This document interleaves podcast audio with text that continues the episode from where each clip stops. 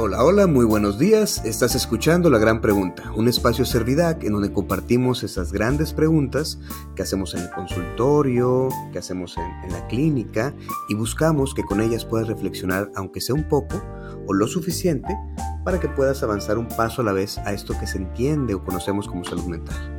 El día de hoy vengo acompañado por una persona muy admirada y muy querida, alguien que yo conozco desde hace muchos años y creo que es parte muy importante de la forma en la que yo he hecho clínica durante pues mucha vida. El día de hoy vengo con el doctor Domingo Gatica, que estás aquí. Domingo, hola, ¿cómo estás?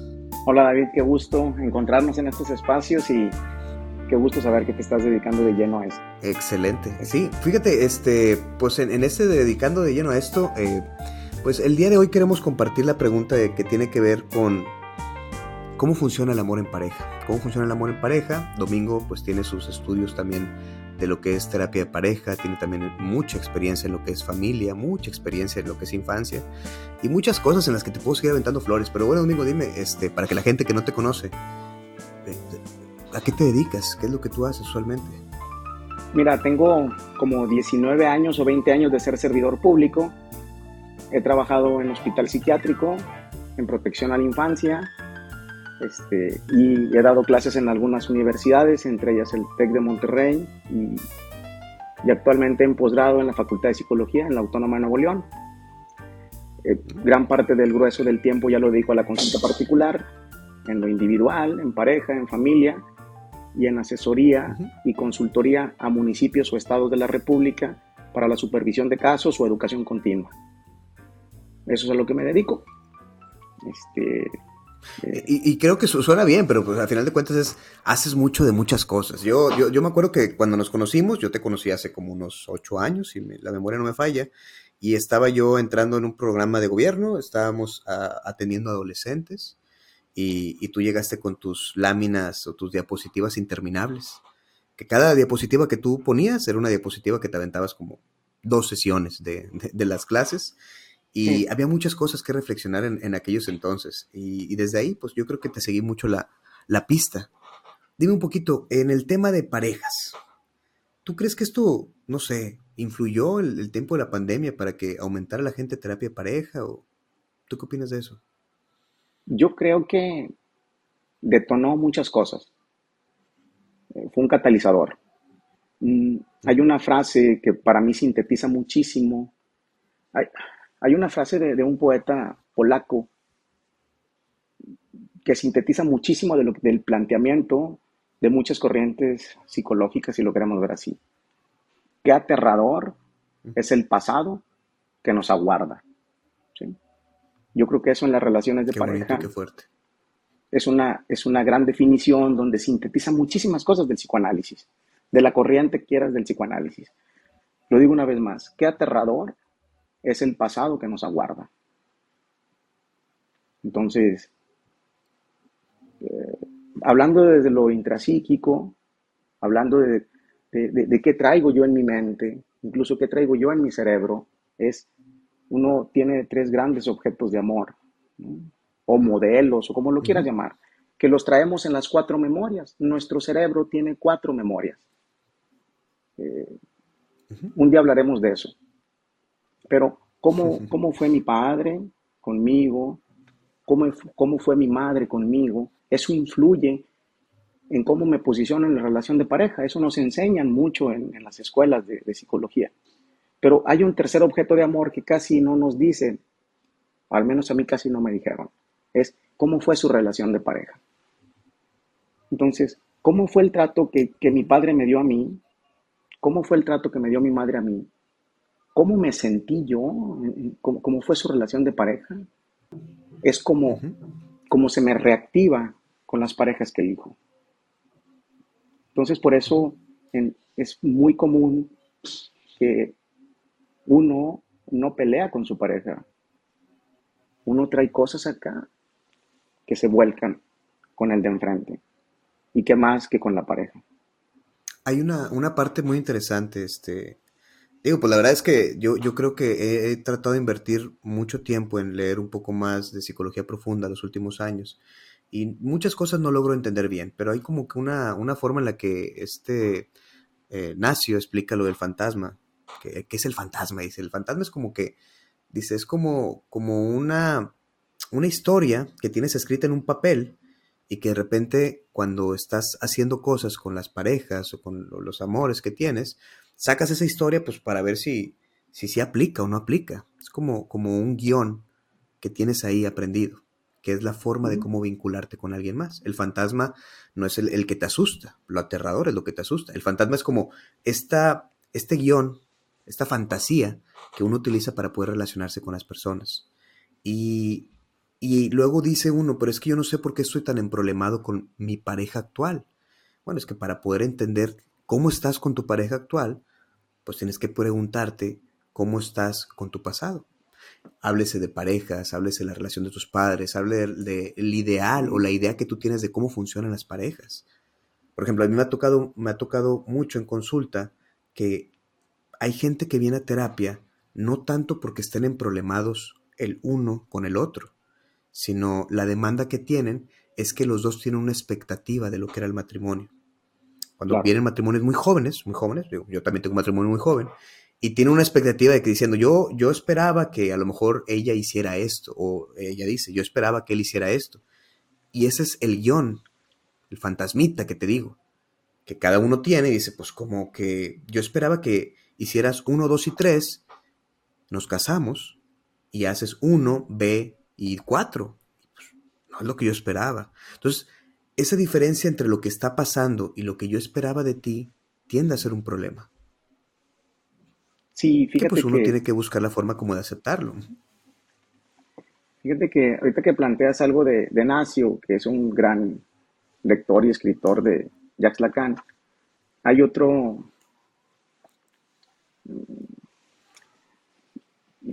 No quisiera hablar tanto de libros porque hay bastantes y luego. Pero el mismo Lacan, antes de esto, de lo del fantasma, planteó algo donde surge lo del estadio del espejo y, es un artículo pequeño, este, creo yo, al menos para mí difícil de elegir, pero hay quienes son muy bondadosos y Massimo Ricalcati, un psicoanalista lacaniano italiano, lo explica tranquilamente de una manera maravillosa. En un libro, bueno, Ricalcati con esto de, de ser padre en la posmodernidad y todo esto lo que implica y todos sus libros pero acaba de sacar uno, o al menos yo acabo, acabo, acabo de, leer uno que salió en el 2021.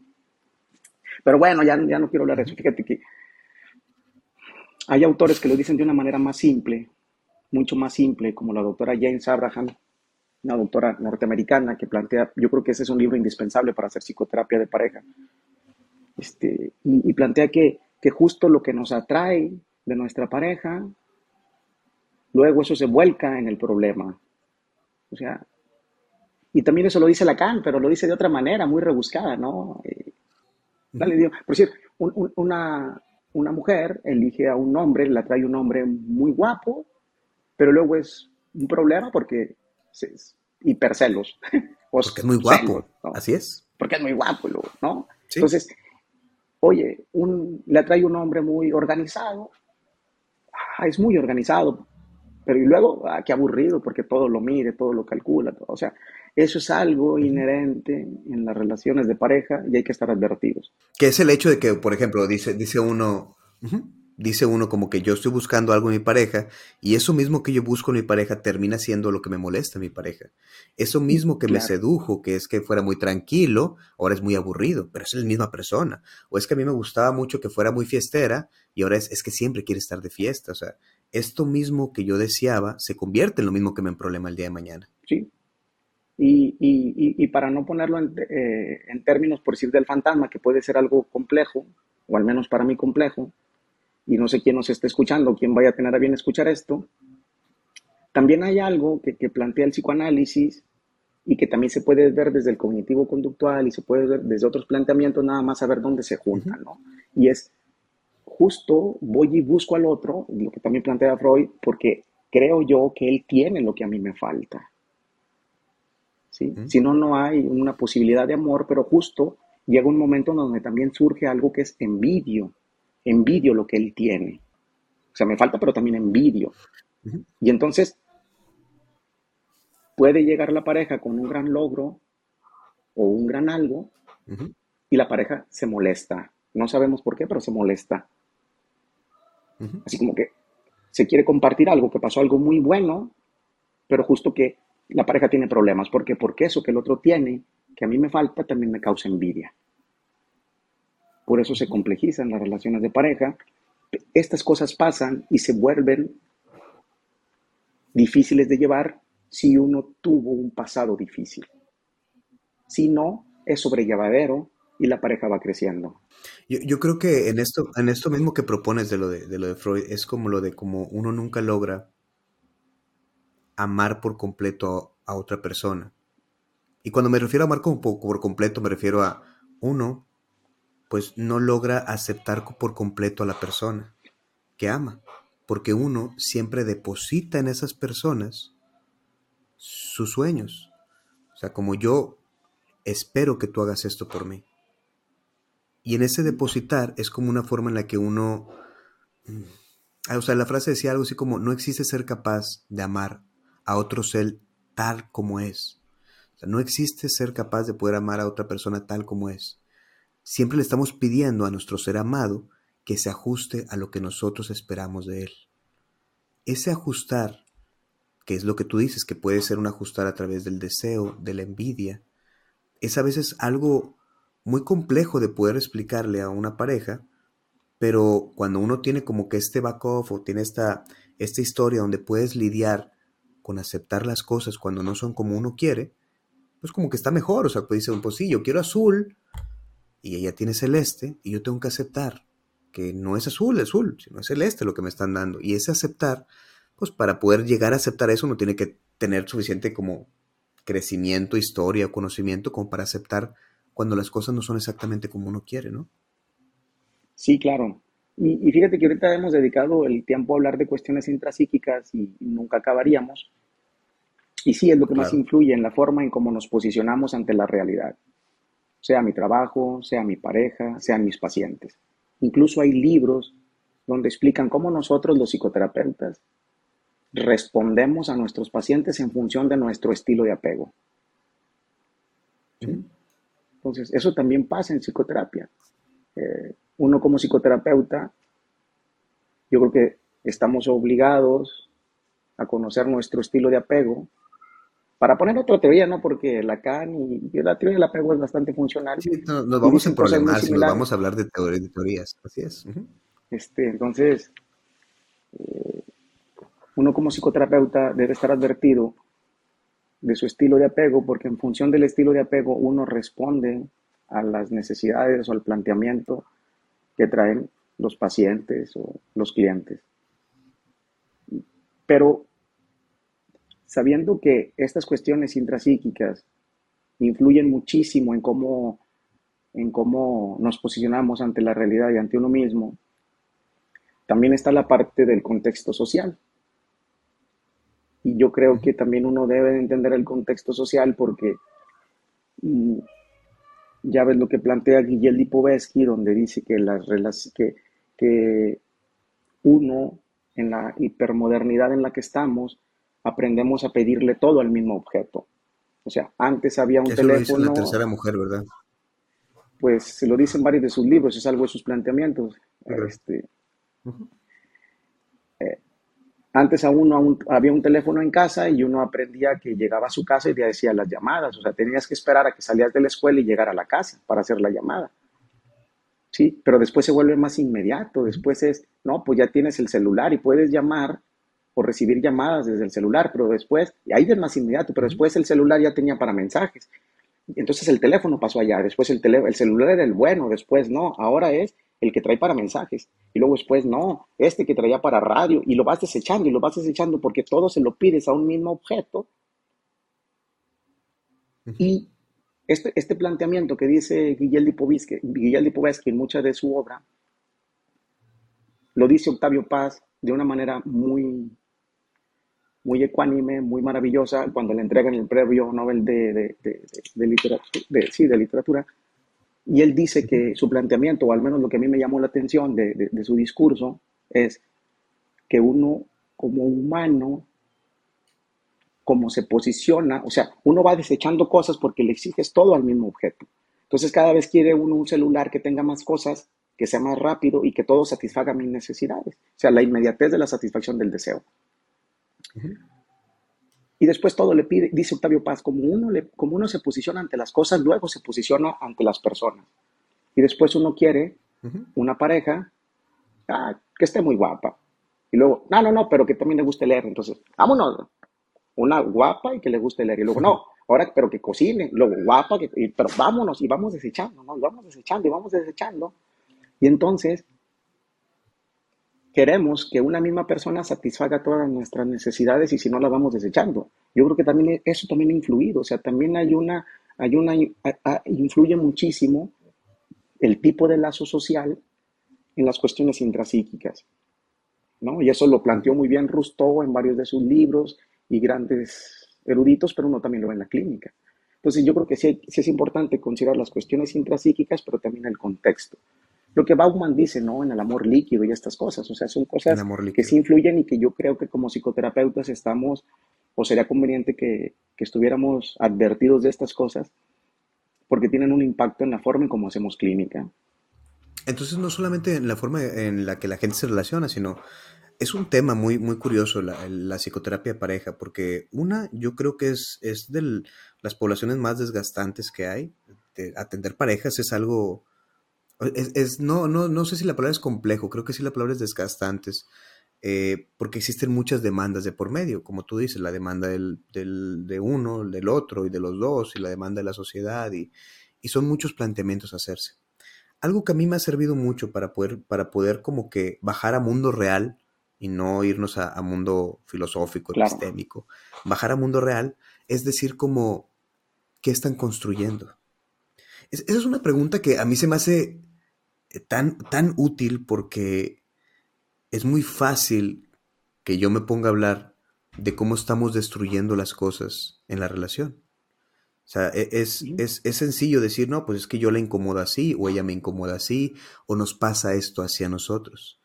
Pero una pregunta, como dice Shazer, que son mágicas las, las palabras, una pregunta que puede como entrampar a que uno reflexione, es preguntarse qué están construyendo. Porque muchas parejas cuando dicen estoy construyendo, pues no sé, pues tenemos hijos, tenemos la casa, estamos construyendo un patrimonio, pero, pero ¿eso qué es a final de cuentas? La historia que, que inició entre ustedes no era para tener hijos, no era para construir una casa, siempre es como una historia que se está escribiendo entre dos personas. Desde que iniciaron esa historia hasta que han construido. Y a mí se me hace una pregunta muy útil que hace que uno se pregunte, diga, bueno, pues, ¿qué estoy haciendo? Con mi pareja. Si yo un día, eh, no sé, termino de trabajar y digo, voy con mis amigos, ¿eso qué construye con mi pareja? A lo mejor el día de mañana que le digo, oye, ¿qué te parece que tú y yo juntos nos vamos a, a tomar un curso de esto? O vamos a poner un emprendimiento, o vamos a bailar. Eso sí es construir. Entonces, yo creo que es muy útil bajar a mundo real, así como que muy cotidiano, esa clase de cosas que te ayuden a preguntarte a ti qué está pasando con la relación. Claro que hay gente que por su historia, por la forma en cómo percibe la vida, pues no se permite construir, no se permite o, se limita mucho para conectarse con alguien. Pero lo que sí es importante es qué puedes hacer tú con tu pareja para tratar de que sea en pareja el asunto y no como que cada quien crezca por su lado, que también es importante, pero, pero el foco viene a ser eso. ¿A ti te ha tocado, no sé, Domingo, este, porque a veces cuando uno está en el mundo psic, o sea, mundo psicólogo, es fácil, es fácil irte a instancias intrapsíquicas, es fácil irte al detalle, pero es difícil cuando tratas de bajar esto a la persona que viene contigo, que está muy desesperada porque dice, aquí estoy con mi esposo, los dos queremos estar bien, pero no sabemos cómo. Claro. ¿Tú cómo le haces en ese caso? Ah, pues ven al consultorio, a ti te tocó la supervisión de, de, casos en el, en el COF, pero pues es, uno no habla aquí de autores, los puede referenciar o algo, pero no, se, se aterriza, eso tiene que ser algo, una intervención muy pragmática. Y, y, sobre todo, este, simple, simple. Las intervenciones tienen que ser muy simples. Un ejemplo que, que utilizo pues, uy, muchísimas cosas, hay muchísimas herramientas y yo creo que eso nos ayuda. Yo creo que por eso ahorita estaba supervisando un caso y, y, con, me permito hablar en estos términos contigo porque estamos en un espacio para hacerlo, ¿no? Pero un, psicoterapeuta, hay un orden lógico, hay un orden, hay un orden, hay un orden jurídico de una intervención, hay un orden epistemológico, ¿no? O sea, hay un orden, hay un orden jurídico, un orden epistemológico, un orden teórico y un orden técnico. O sea, para hacer esto, uno en psicoterapia hace esto, la técnica, cómo influyo técnicamente, cómo hago la intervención técnica, pero tengo que tener estos conocimientos acá que, que sostengan, que respalden, ¿no? Y entre más los trabaje uno, mayor es la facilidad. Entonces, sí, tienes toda la razón del mundo. Y también estar advertidos de que de, de las personas que vienen a consulta, vienen personas jóvenes, lo que diría Margaret Mead, que vienen tres hay tres generaciones, ¿no? Por decirlo así rápido, la epistemología de cómo se vive en un rancho, cómo se vive en un pueblo y cómo se vive en una ciudad. O los, las personas de, la, de adultos mayores, los adultos y los jóvenes, que son tres formas diferentes de ver la realidad. De percibir la vida. y, uno, y uno tiene que ver eso, pero también que nosotros traemos integradas estas tres generaciones, o como lo dice Kenneth Gergen, en mí habitan cuestiones románticas, cuestiones modernas y cuestiones posmodernas. Postmodernas. Entonces, ¿qué ideas del romanticismo, aunque yo no haya leído del romanticismo, pero cómo se capitalizan directamente en la forma en cómo yo me posiciono, qué cosas del romanticismo habitan en mí, qué cosas de la modernidad habitan en mí y qué cosas de la posmodernidad habitan en mí acerca del discurso amoroso. Por decir esto que tú estás diciendo, que están construyendo, eso apunta a un discurso moderno. Ahí lo estás planteando desde una postura de la modernidad. Pero nuestros clientes, nuestros pacientes traen un discurso romántico, un discurso moderno y un discurso posmoderno. Y yo como psicoterapeuta también en mí habitan discursos románticos, modernos y posmodernos, ¿no? Entonces, e, e, e, es, maravilloso esto porque uno puede estar leyendo a Jacques Lacan, estar leyendo la teoría del apego, estar leyendo a Kenneth Gergen, a Guillermo Lipovetsky, a Julia Kristeva, ¿no? Y lo hace uno en función, o al menos yo, de mi curiosidad intelectual y después la vuelcas al servicio de la consulta. y se vuelve terriblemente eficaz. Valga la expresión de este oximorrón, terriblemente eficaz. Y, sí, o sea, yo, yo creo que, fíjate qué bonito, qué bonita forma lo tienes, lo, lo, propones a lo de la parte romántica, moderna y posmoderna. Y, y sí es cierto, porque por ejemplo, para la gente que nos está escuchando, mucha gente de la que nos escucha, Domingo, no son psicólogos. La verdad es que es gente muy curiosa Afortunadamente. de la salud mental. Afortunadamente no son psicólogos. Y entonces, este, a veces yo, yo, por ejemplo, a mí me ha tocado que grabo podcast y digo, no, pues vamos a hablar de lo que es esa cosa que es el inconsciente. Y luego digo, ¿para qué lo hago tan complejo? Podría ser más sencillo. Cuando Domingo nos, estamos, nos estás hablando de lo romántico, lo moderno y lo posmoderno, ¿cuál sería como la forma sencilla de bajar estas tres formas de ver la vida? Ah, este es... Qué feo. vamos a emproblemarnos. No, no, no, no, no, no, no, no. Es, es en mi hábito un discurso romántico y viéndolo desde otro planteamiento epistemológico, si lo quieres ver así o teórico, es, me gusta ella. Oye, pero es que no tiene dinero, no, me gusta. Me gusta y, le apuestas allí, ¿no? Ahí le apuestas al, gusto, el que, oye, pero no vas a ganar nada, pues si no es un negocio, ¿no? Pero después viene la parte moderna, donde, oye, pero me puede atraer algo que me jale para esto habría que explicar cuáles son las características del romanticismo, cuáles son las características de la modernidad y cuáles son las características de la posmodernidad, lo cual nos enquiacería unos minutos, ¿no? Pero el, romanticismo lo, voy a tratar y como lo estamos ligando con, cuestiones, por decir, en Freud habitan estos tres discursos. La pulsión apunta a un discurso del romanticismo. Eso de la pulsión viene del romanticismo en Freud. En una misma teoría pueden habitar tres, estos tres componentes. El moderno, lo mecánico, los mecanismos de defensa. ¿Te das cuenta? Los mecanismos, hablan de mecanismos de la, de la, época moderna, del medir, del cuantificar, de las máquinas, los mecanismos inconscientes, los tópicos. Y luego el discurso, las cuestiones, las, las cosas postmodernas de Freud es el aprecú, la resignificación, donde en la posmodernidad no existe la verdad, sino las verdades que se construyen y se son subjetivas, ¿no? Entonces, ahí en mismo Freud habitan estos tres discursos, el romántico, el moderno y el posmoderno. Igual habitan en mí, en las cosas que yo hago. O sea, por ejemplo, lo voy a tratar de resumir, nada más antes para, para, contextualizar. Prácticamente lo, lo, que estamos diciendo es que existen como tres formas, cuando hablamos de epistemología, es de cómo ver las cosas. Esta forma de cómo ver las cosas es a través de lo que creemos un muy buen ejemplo de, que escuché de alguien muy famoso mucho tiempo, decía, pues hace mucho tiempo la Tierra era plana y la gente creía todo que la Tierra era plana. ¿Sí? Ah, pues, entonces, luego de repente, sí, teoría de las revoluciones eh, científicas. Entonces decía, la gente dice, la Tierra es plana. Entonces, sobre eso, hacía caminos, barcos, mapas, y dice, la Tierra es plana. Esa es la epistemología, es la forma de creer. Luego nos dimos cuenta que no es plana y dices, pues ya tenemos otra forma de creer. lo que está hablando Domingo ahorita eh, se refiere a esto de que son como tres formas de creer la vida. Cuando hablamos de la parte romántica es, yo digo, te amo, y detrás de ese te amo existen muchas cosas ocultas, como un te deseo o te quiero para mí, etc. El pensamiento romántico es algo que decimos y muchas cosas de por medio que no decimos. Cuando hablamos de la modernidad, hablamos como de las cosas físicas, estructuras, como, como decía él, las estructuras. Cuando hablamos de modernidad es un, a ver, tú y yo, ¿qué vamos a construir? Como la pregunta que yo hago.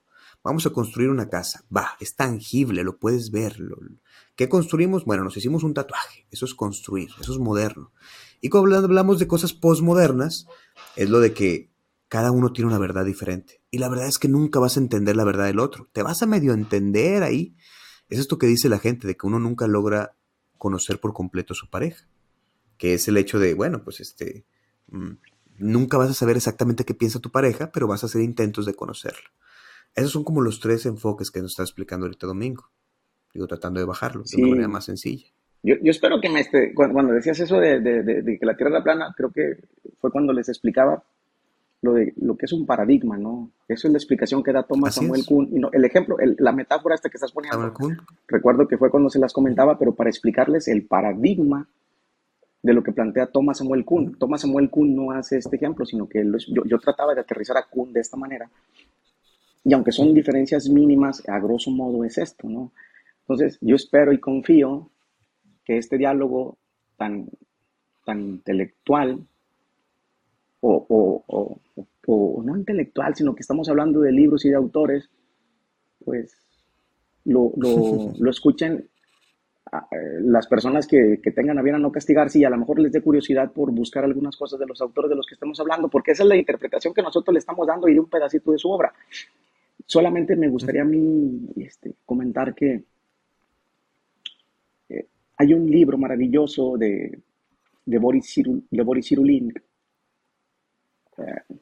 que, el amor que nos cura. Que, debemos de, recordar. Se llama El amor que nos cura. Este libro de Boris Lund se llama El amor que nos cura. Y entonces, si es que existe una cura, eh, decía Freud, bueno, y él planteaba a la mujer, bueno, hay tres posibles curas. A través de la religión, un buen acercamiento a la, religión, y, lo, lo, demostró en su último libro, también Boris Rulin, en, la psicoterapia de Dios. Un proceso psicoanalítico, decía Freud, y el tercero, un buen marido. O sea, y, en este libro de el, amor que nos cura, Boris Rulin viene desplegando, y es un libro muy chiquito, donde viene, viene desplegando el planteamiento de que uno se cura con su pareja, o sea, si uno, uno, uno se cura en la relación de pareja, heridas que traemos, nos podemos curar con nuestra pareja. Entonces, eh, yo considero que muchas parejas no ocupan muchas sesiones. Es más, creo que muchas parejas no ocupan psicoterapia de pareja. Ocupan una asesoría y a veces los psicoterapeutas hacemos problemas donde no los hay por nuestra ignorancia. Entonces, creo que, creo que por eso eh, tiene tan mala fama la psicoterapia de pareja. Una, porque van así van como último recurso en alguna, por muchas cosas tiene mala fama, pero creo yo que un gran problema de la psicoterapia de pareja es que los psicoterapeutas no sabemos hacer psicoterapia de pareja. Y, porque aparte creemos que ocupan psicoterapia de pareja cuando muchas parejas, o al menos de los que vienen acá, muchos no ocupan psicoterapia de pareja. Con estas cosas que tú planteas de hacerlo simple, las cuestiones epistemológicas que uno lee, las cuestiones teóricas, los aplica uno técnicamente de la manera indicada y, no es necesario todo un proceso psicoterapéutico de tantas sesiones, ¿no? A veces dos, tres sesiones y es enough, ¿no? Entonces, me gustaría que, que a todo lo demás, las personas que estén escuchando, lo tiren a la borda y se queden con esto, ¿no? De que si eligieron a esa pareja, justo es para que te frustre, justo es porque lo envidias, pero porque también tiene lo que te puede curar. Y eso lo elegimos desde las cuatro memorias, y no lo digo yo, lo dice el doctor Peter Lavin en uno de sus libros maravillosos. Uno elige al otro porque sé que el otro es el que me puede curar. Así de simple. Quédense con eso. Todas las demás cosas, olvídenlas. Si acaso a alguien le llega a interesar y están igual de feos que un servidor y dicen, bueno, deja aprovecho el tiempo para que no vaya la gente en la calle, mejor me quedo encerrado leyendo, bueno, como sé que tu auditorio es un auditorio de guapos, olviden los autores anteriores y quédense con esto último. David, gracias por eh, darme la, oportunidad de tener este diálogo contigo. Ojalá sigamos teniendo estos diálogos sin necesidad de que nos escuche la gente. Un diálogo para intercambiar ideas, este, siempre es enriquecedor. Me encantaría, siempre es un gusto escucharte. La verdad, siempre, siempre eres una fuente de, sacar libros y de, reflexionar. Muchas, muchas gracias por todo, Domingo. Y pues gracias a la gente que nos ha escuchado. Yo creo que fue un buen cierre esa parte que hizo Domingo. Y pues recuerden que en este podcast no existen respuestas como tal, existen grandes preguntas la respuesta indicada la tiene cada uno de nosotros. Domingo, muchas, muchas gracias por, por acompañarnos. Esperemos verte en otro momento aquí en, este, en este podcast. Y muchas gracias a ti que nos escuchaste hasta este momento. Adiós. David, recibe un fuerte abrazo. A ti y tu familia.